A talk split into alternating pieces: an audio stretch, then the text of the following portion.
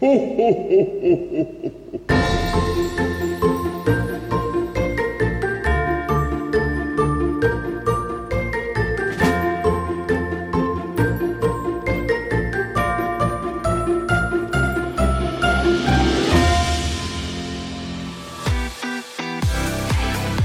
hören Turtle Zone Tiny Talks, den Debattenpodcast zum Zeitgeist mit Michael Gebert und Oliver Schwarz. Guten Morgen und herzlich willkommen zur Episode 150 der Turtle Zone Tiny Talks. Es begrüßen Sie am Mikrofon Oliver Schwarz und Michael Gebert. Schön, liebe Hörerinnen und Hörer, dass Sie auch an diesem Montagmorgen wieder mit dabei sind und reinhören in die Turtle Zone Tiny Talks. Und ja, wir feiern die 150. Episode stilvoll mit einer Tasse Kinderpunsch. Und das ist ja auch ein wirklich toller Grund zu feiern. 150 spannende Themen quer durch Gesellschaft, Wirtschaft, Kultur, Wissenschaft und Politik. Ja, ich habe letztens mit einem Kollegen gesprochen, der da immer wieder reinhört bei uns, weil 150 Folgen sind natürlich schon massiv und hat uns da auch gelobt. Oliver hat gesagt, das Ding in der Breite äh, ist wirklich immer wieder feingeistig, detailliert und gut recherchiert und auch wirklich dann auch, obwohl das manchmal ja mehr als 20 Minuten sind, in einer Kurzweiligkeit, ja, quasi Genussware für die Ohren, hat er gemeint, das äh, läuft natürlich runter wie Lack. Und natürlich ähm, mit all diesem Lob ausgestattet ähm, haben wir jetzt ja auch seit diesem Jahr alle 14 Tage auch nochmal zusätzlich das Thema künstliche Intelligenz aufgenommen in Zusammenarbeit mit dem ChatGPT Expertenforum. In der Redaktionsplanung war ja ursprünglich für heute ein bunter Jahresrückblick, eine Rückschau auf unsere spannendsten Themen und ein besinnlicher Ausklang in die wohlverdienten Weihnachtstage geplant. Ja, Oliver, äh, wollen wir denn heute nicht etwa über dieses Fest der Liebe, über Weihnachten sprechen, über all die leckeren, tollen Essensrezepturen, die uns dort immer wieder kredenzt werden und natürlich die schönsten weltweiten Traditionen. Nein, ja, der Plan war gut, aber dann kam der KI-Showdown, der Jahresendkrimi in Brüssel und ein 38-stündiger Verhandlungsmarathon um das ambitionierte Projekt des EU AI Act zu retten. Und das ruft ja förmlich nach einer Programmänderung. Ja, also wir hatten das Thema ja schon mal in der Vordefinition, glaube ich, das EU AI Act Thema, dass da was kommt. Und jetzt ruft natürlich die journalistische Pflicht. Und wo du recht hast, hast du recht, denn das Jahr 2023 hatte nicht allzu viele gute, wirklich positive Nachrichten, aber es bleibt uns allen als das Jahr von ChatGPT und dem Momentum der generativen KI in Erinnerung. Und die Entwicklungen und das Tauziehen um eine verantwortliche und angemessene Regulierung dieser künstlichen Intelligenz da draußen hat so viel Relevanz für uns alle aktuell in der Zukunft und natürlich im Besonderen im nächsten Jahr und in den nächsten Jahren, dass es, glaube ich, eine sehr gute Idee ist, diesen Podcast und auch das Podcast-Jahr für uns, für Turtles on Tiny Talks mit einem Jahresrückblick auf KI und genau diesen EU AI Act zu beenden. Bleiben Sie dran, liebe Hörerinnen und Hörer. Gleich geht's los nach unseren Sponsorenhinweisen. Dieser Podcast wird Ihnen präsentiert von Visual Communications Experts. Wir bringen Sie auf Sendung. Video, Livestreaming, Webinare und Podcasts. Ihre Experten für Audio und Video in der Unternehmenskommunikation. Weitere Informationen unter www.visual-communications-experts.com. Dieser Podcast wird Ihnen präsentiert von der Pressebox, das Tool zur Abwicklung Ihrer digitalen PR. Wir veröffentlichen und verbreiten Ihre Story, damit sie von Ihrer Zielgruppe gefunden und gehört wird. Suchmaschinenoptimiert, reichweitenstark und auswertbar. Mehr Informationen unter info.pressebox.de. Willkommen zurück. Sie hören die Jubiläumsepisode 150 der Turtle Zone Tiny Talks und wir tauchen ein in den neuen EU AI Act. Überall konnte man ja diese gute Nachricht lesen, die sich dann so anhörte wie die Einigung ist da. Aber wo stehen wir denn jetzt wirklich und wie sieht der weitere Zeitplan aus, damit diese Regulierung dann auch umgewandelt wird in Gesetzeskraft. Und was bedeutet das dann im Detail für Bürger, aber auch wie Unternehmen? Ja, spannendes Thema. Ich schlage vor, Michael, dass wir erst kurz einmal die Motivation und Zielsetzung des AI Act zusammenfassen, bevor wir dann in die Streitpunkte der letzten Monate, in die Interessenslagen und Kompromisse im Trilogverfahren eingehen und natürlich auch einen internationalen Kontext setzen. Ja, sehr gut. Also zumal das Thema ja natürlich riesig ist und wir versuchen es jetzt hier ja für Sie ja auch zusammen zu dampfen und wirklich geschmacksfertig zu präsentieren, dann leg doch mal los, Oliver. Du hast ja auch in unserem ChatGPT-Experten Buch genau dieses Kapitel dazu geschrieben. Sehr, sehr gerne, Michael. Und bevor ich damit loslege, kurz ein Programmhinweis. Am morgigen Dienstag erscheint in unserem Schwesterpodcast Turtle Zone ein spannendes Interview mit Kai Zenner, der als Head of Office and Digital Policy Advisor beim EVP-Europaabgeordneten Axel Voss die ganzen Verhandlungen begleitet hat. Ja, also wirklich, liebe Hörer und Hörer, da hat äh, der Oliver nichts übertrieben. Das ist wirklich Insights vom Allerfeinsten. Eine super spannende Episode und ein tolles Interview, ein bisschen ein Blick hinter die Kulissen, wie denn da politisch auch taktiert wird und wurde und das dann zusammen mit dir und dem guten Kai Zenner. Das sei jedem unserer Hörer und Hörerinnen wirklich ans Herz gelegt. Morgen am Dienstag da den Schwester-Podcast auch nochmal gleich zu abonnieren am besten auf allen ihren wunderbaren Plattformen wie Spotify und Co. Ab morgen dann also und natürlich überall dort, wo es die guten Podcasts gibt und auch in der Turtle Zone Mediathek und natürlich, last but not least, auch direkt bei uns, chatgpt-expertenforum.de. Wir werden nachher auch noch kurz in Auszüge reinhören, aber erst einmal zum AI Act der EU. In Fachkreisen wird seit Jahren ja über die Technologiefolgen sowie die ethischen und rechtlichen Fragen der künstlichen Intelligenz diskutiert die einfach die KI so mit sich bringt. Ein unkontrollierter Einsatz von KI, der birgt erhebliche rechtliche Risiken, kann aber auch massiv in die Grundrechte von uns Menschen eingreifen, so die Sorge. Dem stehen natürlich auch Vorteile und Nutzen gegenüber. Es geht also um einen verantwortungsvollen Umgang mit KI. Und das betrifft nicht nur die Entwickler und Anbieter wie OpenAI, auch der Anwender trägt natürlich Verantwortung und sieht sich mit dem EU AI Act ersten regulierenden Rechtsnormen gegenüber. Die Europäische Union will mit ihrem EU AI Act weltweit eine Vorreiterrolle einnehmen und orientiert sich an einem risikobasierten Ansatz. Gebote und Verbote werden mit unterschiedlichen Risikostufen für Gesundheit, Sicherheit und Grundrechte der Bürger begründet. Dies zielt sehr stark auf generative KI ab, hat man den Eindruck. Das ist sicherlich keine umfassende Antwort auf die Herausforderung der künstlichen Intelligenz, aber ein wirklich wichtiger erster Schritt der eigentlich vielleicht sogar viel zu spät kommt. Denn KI, wie wir alle wissen, kann ja längst mehr als das, was wir so als Spitze des Eisbergs sehen. Die Risikoklassen umfassen niedriges, begrenztes, hohes und unannehmbares Risiko.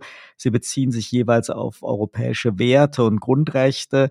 Und sobald eben eine KI-Lösung ein potenziell inakzeptables Risiko darstellt, dann ist sie eben unzulässig in Zukunft. Bei den niedrigeren Risikoklassen hängen die rechtlichen Anforderungen und der Grad der Regulierung dann eben vom potenziellen Risiko für die Bürger ab. Der risikobasierte Ansatz, der ermöglicht in Zukunft einfachere Anpassung und Neubewertung von KI-Anwendungsszenarien.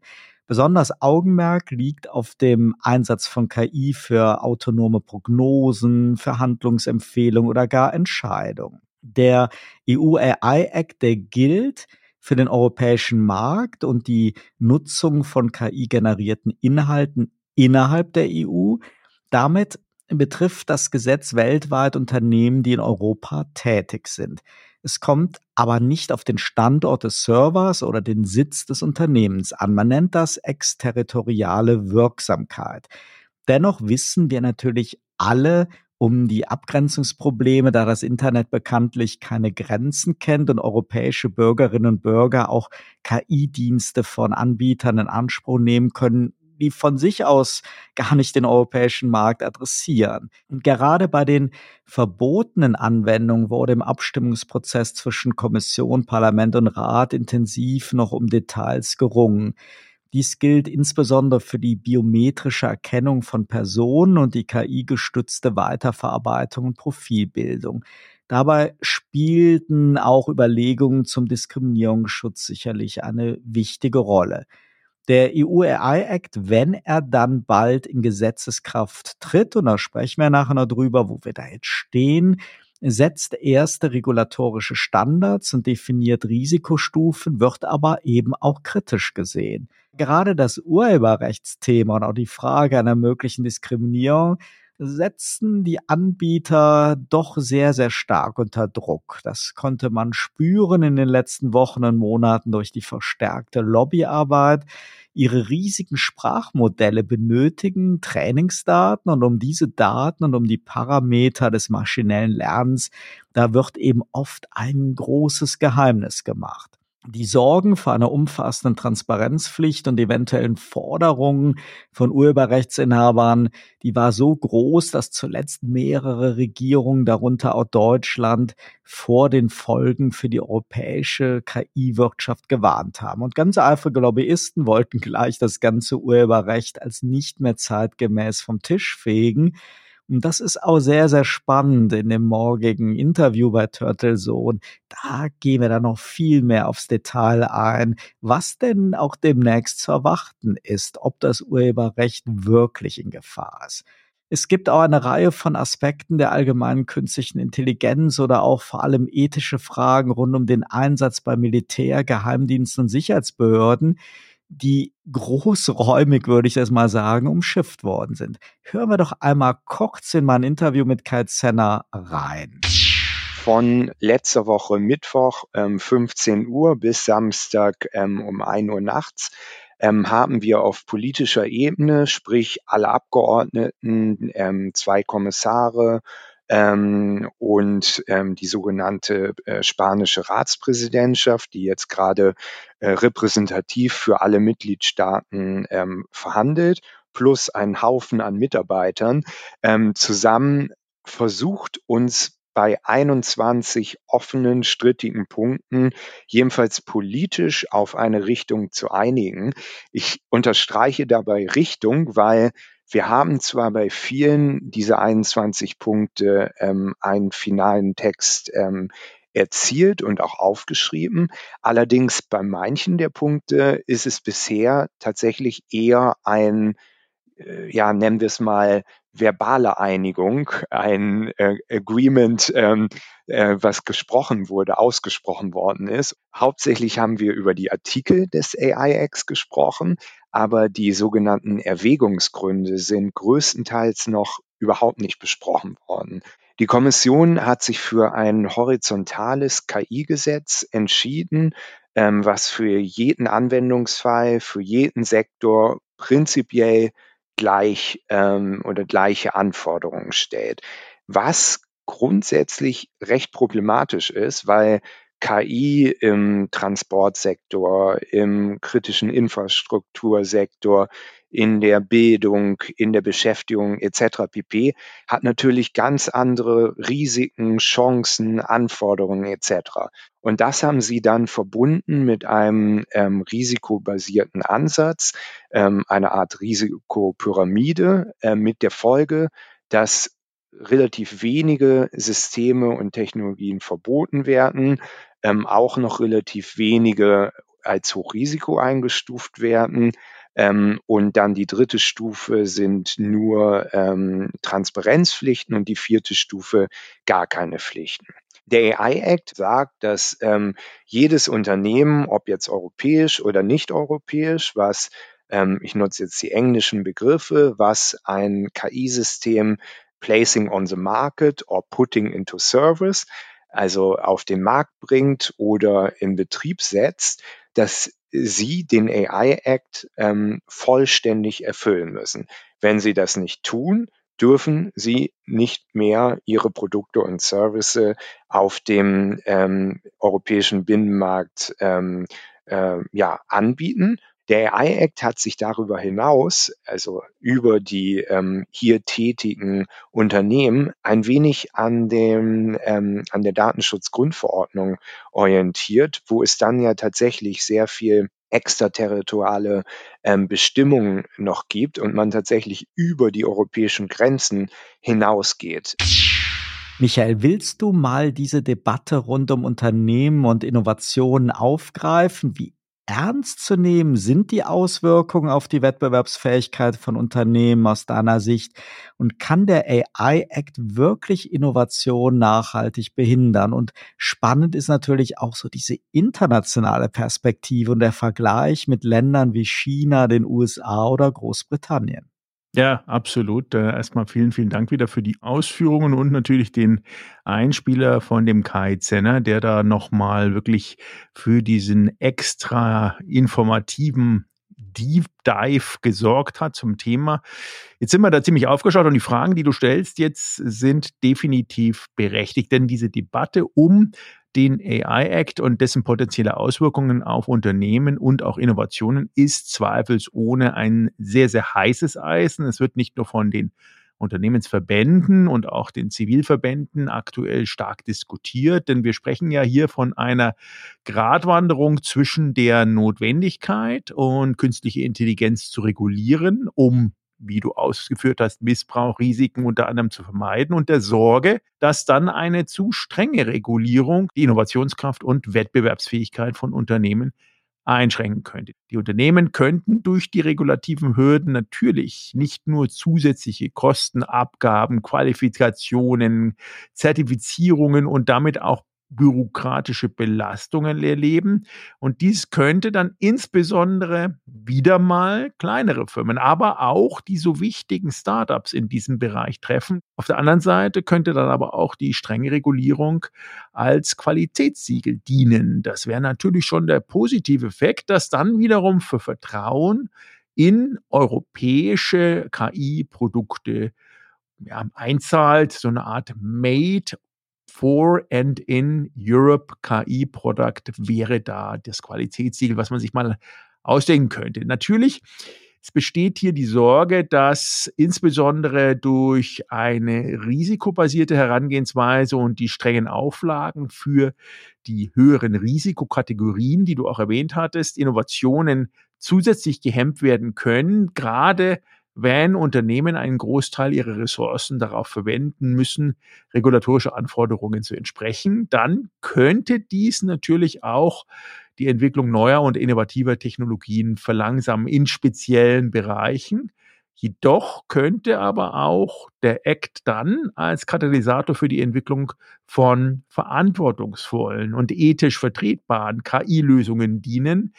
Auf Laufzeit denke ich durchweg idealerweise der bessere Ansatz, indem er dann eben auch für klare Richtlinien für das Design und die Implementierung, die Nutzung, aber auch die Organisation solcher Systeme dienen könnte.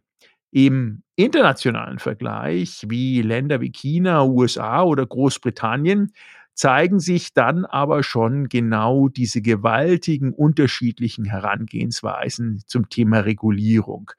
China zum Beispiel setzt stark auf den Einsatz von KI für wirtschaftliche und soziale Zwecke und hat deutlich weniger strenge Regulierung aktuell, was zu einer superschnellen Entwicklung und der Implementierung auch von KI-Technologien führt. Gerade zwei Kolleginnen, die jetzt aus China nach insgesamt zwei Monaten China-Reise zurückkamen, haben da mir einiges erzählt zum Thema Algorithmik, KI-Interpretation und auch Anwendung im Alltag, aber auch bei Softwareunternehmen und auch in der Datenexpertise, wenn es darum geht, genau passgenaue Angebote für Kundinnen und Kunden zu schneidern. Die USA hat eher einen dezentralisierten und marktorientierten Ansatz, wie man es schon fast eigentlich gewohnt sein müsste, mit weniger umfassenden nationalen Regelungen. Das begünstigt jetzt natürlich gerade an der Ostküste und Westküste im speziellen Silicon Valley die Innovationen, wirft jedoch natürlich Fragen hinsichtlich Datenschutz und ethischen Standards auf.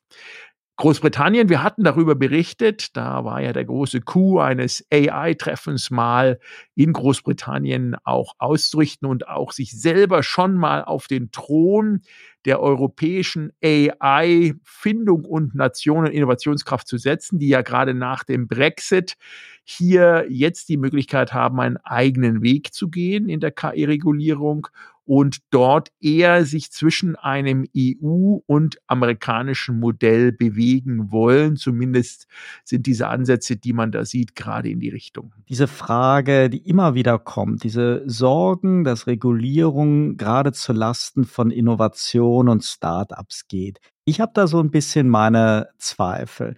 Gerade aus rechtlicher Sicht ist es doch gerade so, dass Startup-Unternehmen, dass kleinere Unternehmen auf Rechtssicherheit angewiesen sind. Für die ist es doch eigentlich ein Riesenvorteil, wenn sie sich darauf verlassen können, mit klaren Rechtsnormen, klaren Spielregeln ihre Innovation entwickeln zu können, weil dieses Risiko oder auch dieses in den USA oft beobachtete Modell, man macht erstmal, schaut da mal, wie akzeptiert's der Markt, schaut mal, schreit jemand, gibt es nachher Gegenstimmen. Das ist doch eigentlich ein Spielfeld, was sich vor allem die ganz großen Konzerne mit Milliardenbudgets für Rechtsstreitigkeiten nur leisten können. Also ich denke gerade für kleinere Unternehmen, die sollten doch froh sein, wenn es eben wirklich klare Spielregeln gibt und nicht die Großen mit der riesen Kriegskasse dann Wild West spielen können. Wie siehst du denn das? Ja, ich meine, das Thema hatten wir jetzt ja nicht nur bei AI und den aufkommenden Lösungen. Wir hatten ja auch während unserer Erlebnisse auf hoher See gerade mal auch erlebt, wie führende Unternehmen wie OpenAI ähm, in ihrer Führung, aber auch in dem wie sie umgehen mit dem Faktor Mensch intern umgehen können. Also am Ende menschelt es natürlich schon sehr.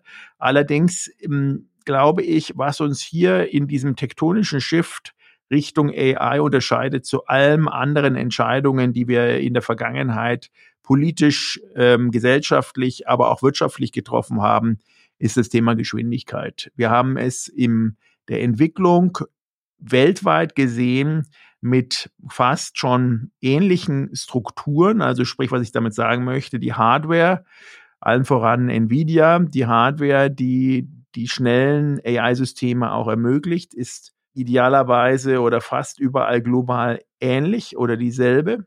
Aber jeder arbeitet mit den gleichen Bordmitteln im Großen und Ganzen. Und was sich eben unterscheidet, ist die Freizügigkeit der Algorithmik, die Freizügigkeit diese Systeme offen zu gestalten und aber auch die Freizügigkeit, diese Systeme den Zugang zu Datentöpfen zu gewähren, die möglicherweise eben nicht diesen ethischen, rechtlichen und inhaltlichen Grundlagen, die wir uns hier als Europäer verpflichtet fühlen, in irgendeiner Art und Weise dann auch ausgeschlossen werden. Und Genau das ist der Punkt, äh, dass wir im Vergleich zu allen anderen Innovationszyklen, die ich zumindest in meinem Leben erlebt habe und auch immer wieder lesen kann bei durchaus noch viel erfahreneren äh, Digitalisierungsexpertinnen weltweit. Das ist neu. Das ist ein neuer Goldstandard im Sinne von Geschwindigkeit und Entwicklung und Umsetzung und auch sozusagen das auf die Straße bringen dieser Lösungen.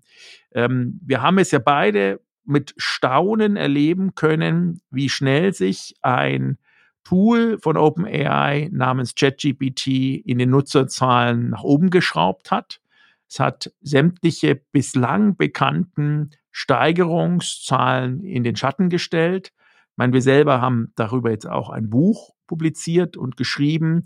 Ähm, und am Ende des Tages ist das der Anfang, allerdings in einem Geschwindigkeitswettbewerb, der, glaube ich, noch gar nicht zu überschauen ist und jetzt aus einer regulatorischen und unternehmerischen Sicht, wenn ich ähm, gefangen bin in meinem unternehmerischen Ökosystem, auch noch gar nicht einzuschätzen ist. Also wir, die, das Spiel beginnt gerade erst, möchte ich damit sagen. Ähm, und die Regulatorik, die wir haben und sagen, es könnte Innovationen beschneiden, da bin ich teilweise bei dir. Man müsste da mal ähm, erstmal definieren, von was für Innovationen reden wir denn? Wenn es die Innovation ist, dort äh, Freizügigkeit äh, im Sinne von Datenzugang zu gewähren und das dann Innovation drauf zu stempeln, dann äh, bin ich da auch nicht dafür. Aber wenn es darum geht, Innovationen zum Beispiel in der Möglichkeit, Zugänge für möglicherweise beschränkte Personengruppen, die eben keinen Zugang haben, aufzumachen, aber auch Zugang zu Wissen, Interpretation zu Wissen und auch dieses Wissen dann zu checken, Stichwort Faktenchecker, und zwar eben nicht humanbasiert, sondern möglicherweise eine Kombination aus Mensch und Maschine, dort nochmal sozusagen den Faktenchecker zu checken und dann über so eine Bande ähm, wirklich die im Moment doch durchweg unterschiedlichen Wahrheiten da draußen für einen selber idealtypisch aufzubereiten, dann kann ich mir sehr gut vorstellen, dass äh, das Thema Innovation auch in Europa mit der ethischen Grundlage äh, marktführend und global zum absoluten Leader werden könnte. Es gibt kaum ein Rechtsverständnis, was so global ist wie der äh, Schutz des Urheberrechts. Und das Ganze wird seit Wochen und Monaten torpediert.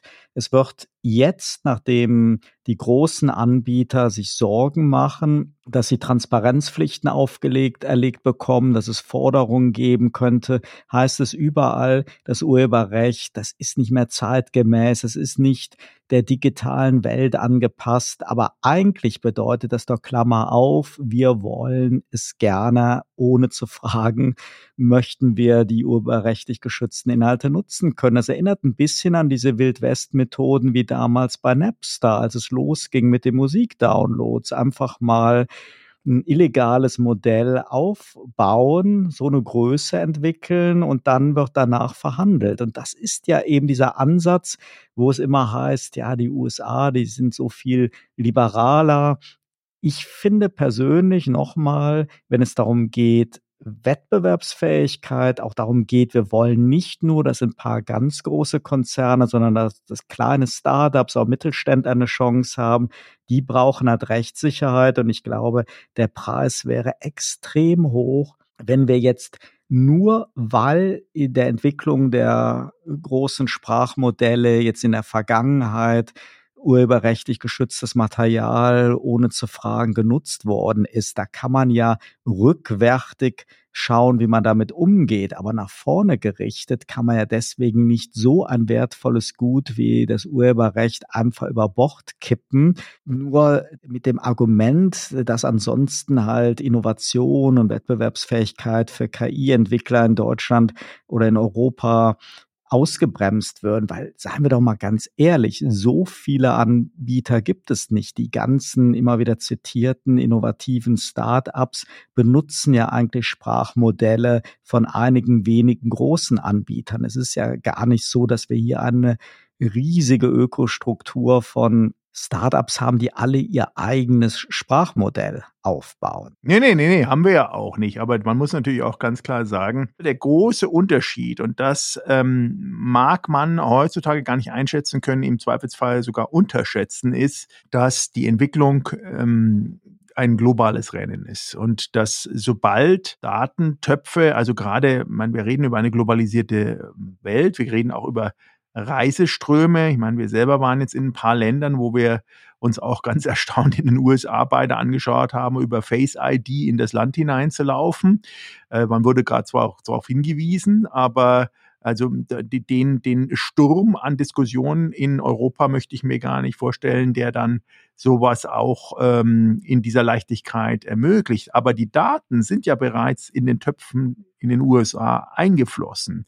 Und ich kann mir nicht vorstellen, dass wir jetzt ohne großartigen Aufwand dort zum Beispiel mit den Daten, die wir da jetzt als Datenspende freiwillig oder unfreiwillig gegeben haben, ähm, dagegen was tun können, dass was auch immer mit diesen Daten dann analytisch funktional passiert. Das möchte ich sagen. Also die Zusammenhänge, ja. Aber es ist ganz spannend, Michael, zu sehen, dass die EU da selbstbewusster geworden ist. Ganz eindeutig, mal verglichen mit vor 15, vor 20 Jahren. Und sie nutzen eigentlich jetzt dasselbe Prinzip, was die USA seit vielen Jahren, Jahrzehnten eigentlich als Grundbasis auch ihres Rechtssystems haben, nämlich diese exterritoriale Wirksamkeit. Das heißt, die EU hat das Selbstbewusstsein zu sagen, wer hier aktiv den europäischen Markt bedient, fällt unter diesen AI Act und sie bauen darauf, dass dieser europäische Markt ein so großer Absatzmarkt auch für die Giganten in den USA ist oder auch in China, dass diese sich dann entsprechend hier auch unserer Regulatorik unterwerfen werden. Das ist natürlich eine Sache, die kann man glauben oder kann man für blauäugig halten oder für vermessen halten, aber generell dieses wachsende Selbstbewusstsein und dieses jetzt hier ja auch mal wirklich vorne dabei zu sein, im der Pole Position, im Driver Seat zu sitzen, was das Thema angeht, finde ich, hat schon eine neue Qualität und ich glaube, da müssen wir den Scheffel auch nicht so niedrig hängen. Es geht ja nicht nur darum, dass von hier aus mit KI, Sprachmodellen und Lösungen die Welt erobert werden. Es geht ja auch eben darum, eben Risiken zu behandeln, Grundrechte von Bürgern zu schützen, unser gesellschaftliches Leben in der Wirtschaft, im Berufsleben, im Privatleben, im Behördenumgang mit der KI in Zukunft nach europäischen Normen immer aufzustellen und da dann Selbstbewusstsein zu zeigen und auch, auch zu den globalen Playern, zu den großen Tech-Konzernen, denen die Spielregeln aufzuzeigen, finde ich grundsätzlich erstmal gar nicht so eine falsche Entwicklung. Nee, nee, also das ist definitiv gut. Also zum einen gibt es ja mehrere Aspekte. Der eine Aspekt ist, dass auf einer hochpolitischen Top-Ebene sich mit dem Thema frühzeitiger als, glaube ich, jemals zuvor bei, bei den Entwicklungen ähm, sich damit beschäftigt wird, weil der Druck natürlich groß war und das kann man jetzt ähm, herausfordernd äh, sehen, aber auch das Treffen jetzt in England, wovon wir auch berichtet haben, war, glaube ich, einfach nochmal in der Wucht und in der Dramatik, wie die da sofort positioniert wurde, ein richtiger Weckruf für die europäischen Politikerinnen und Politiker, sich da A mit zu beschäftigen und wirklich auch belastbare, verlässliche zukünftige Fakten auf den Tisch zu legen. Also ich sehe das sehr, sehr positiv, dass sich was bewegt. Zumindest glaube ich, wäre es wichtig, dass sich die politischen Leistungsträger, die sich um dieses Thema Digitalisierung und AI im Speziellen kümmern, jetzt auch mal an den Tisch gesetzt haben und weiterhin setzen werden und auch einig sind, in welche Stoßrichtung es geht. Weil es kann ja dann nicht sein, dass wieder ein Land, ob das jetzt Italien, Portugal, Spanien, Frankreich ist, ausschert und dann wieder ihr ganz eigenes Ding ähm, präsentiert und dann wieder sagt, naja, wir haben hier wieder äh, was gefunden, wo wir eine Sondergenehmigung oder einen speziellen Ablasshandel quasi gefunden haben, wo ähm, sich ein amerikanisches oder asiatisches Unternehmen bei uns ansiedelt, viel investiert, Arbeitsplätze schafft und deswegen gibt es hier eine Ausnahmeregelung. Und das darf natürlich nicht kommen, weil das würde das ganze Konzept von Anfang an dann auch gleich wieder untermauern, beziehungsweise verwässern und ähm, ja, und das, das, das wäre halt einfach schlecht. Aber wir werden sehen. Aber am Ende haben wir es halt wieder, vielleicht so als keine kleine Conclusio bei dem AI-Act. Es dreht sich am Ende wieder um die Frage, wie viel Einfluss, wie viel Entscheidungsspielraum geben Länder nach Europa ab? Vielleicht noch ganz kurz zum Abschluss, Michael kleiner Status, wo stehen wir eigentlich dabei? Weil die Medienberichte waren ja Einigung beim EU AI Act. Und es ist auch richtig, es gab eben nach diesem Meeting-Marathon eine politische Einigung. Das Ganze muss aber jetzt umgesetzt werden. Jetzt kommt die Fleißarbeit, damit dann nochmal formell sowohl der Rat wie das Parlament dem Ganzen zustimmen können. Und da tickt die Uhr, da ist noch irrsinnig viel Arbeit gemacht, da sind auch noch viele Details nicht geklärt. Und es gibt eine Deadline, wo jetzt gegengearbeitet wird. Diese Deadline ist im Februar und die hängt mit der Europawahl zusammen. Und da wird jetzt vielleicht nicht unbedingt am Heiligabend oder in den ersten Weihnachtstagen, aber danach wieder extrem fleißig weiter dran gearbeitet. Und davon hängt halt sehr, sehr viel ab, weil das ist natürlich das ganz erklärte Ziel, auf jeden Fall noch in dieser Legislatur, bevor dann die Wahl kommt, das neue Parlament sich wieder konstituiert, dass man das auf jeden Fall in Gesetzesform gebracht hat. Danach gibt es dann natürlich, das ist interessant für Unternehmen und für alle Betroffenen, natürlich noch gewisse Übergangsfristen, bis das dann wirklich ganz scharf geschaltet ist. Aber jetzt geht es darum, dass nach dieser politischen Einigung im Trilogverfahren das Ganze dann auch wirklich formell im Parlament verabschiedet wird und auch im Rat. Und da können wir nur die Daumen drücken, dass das Ganze halt auch so dann vonstatten geht. Also soweit ist es auf jeden Fall noch nicht komplett formell abgehakt. Aber so eine politische Einigung ist ja auch schon mal etwas. Die Zeit, die rennt und da wird jetzt noch fleißig dran gearbeitet. Wir haben damit unsere 150er Episode schon ziemlich gut befüllt, würde ich sagen, lieber Oliver. Wir ähm,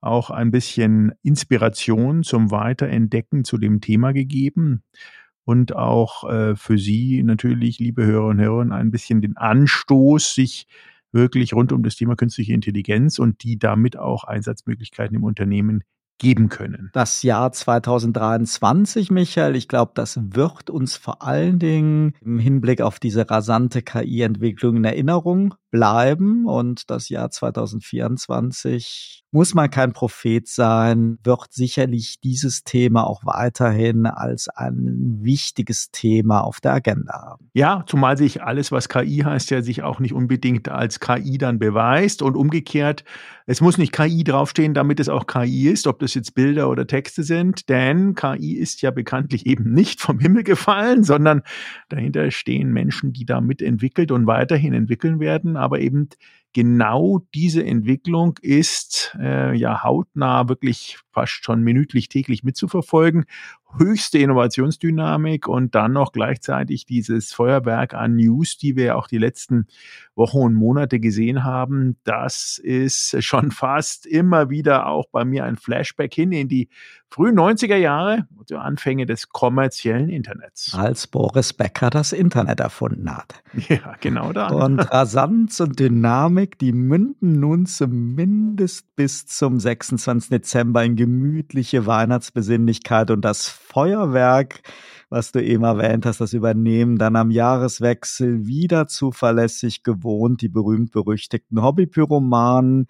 Danach dürfen dann aber im neuen Jahr Sam Altman und Co. wieder an den Start und auch wir melden uns nach einer kurzen Pause am 14. Januar zurück mit einer neuen frischen Episode 151. Ja, so machen wir es. Bleiben Sie natürlich gesund. Kommen Sie gut durch, durch all diesen möglichen noch kommenden Schnee, wieder eine Welle.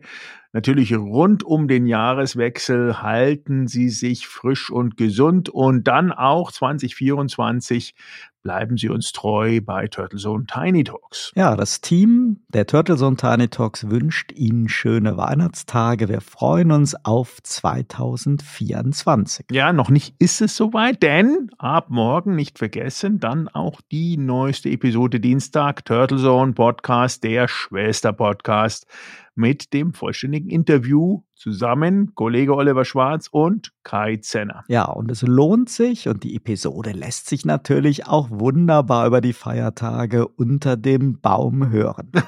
Wenn man nicht gerade im ChatGPT Expertenforum stöbert natürlich. Ja, und für alle, die einen Gutschein geschenkt bekommen oder sich selber etwas für 2024 schenken wollen, besuchen Sie doch Ihren freundlichen Buchhändler oder Ihre charmante Buchhändlerin.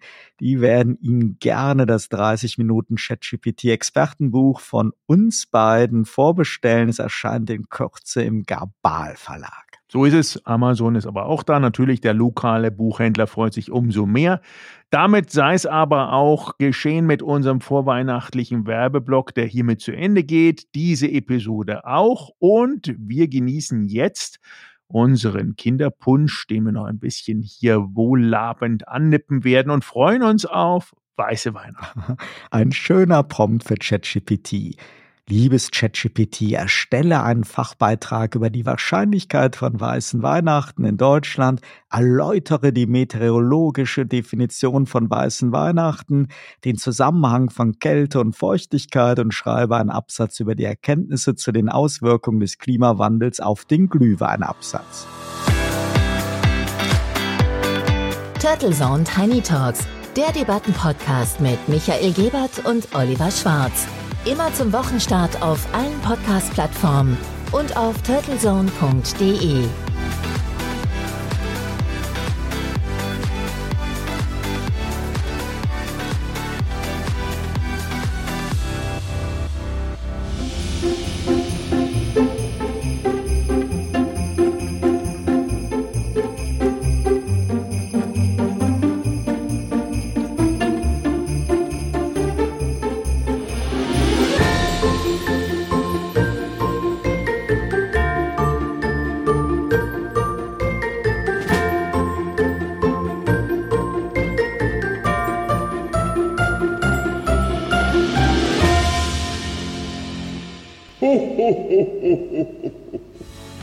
Werbung in diesem Podcast oder eine Sponsoring-Partnerschaft wenden Sie sich bitte an Turtle Media unter 0721 977 907 15.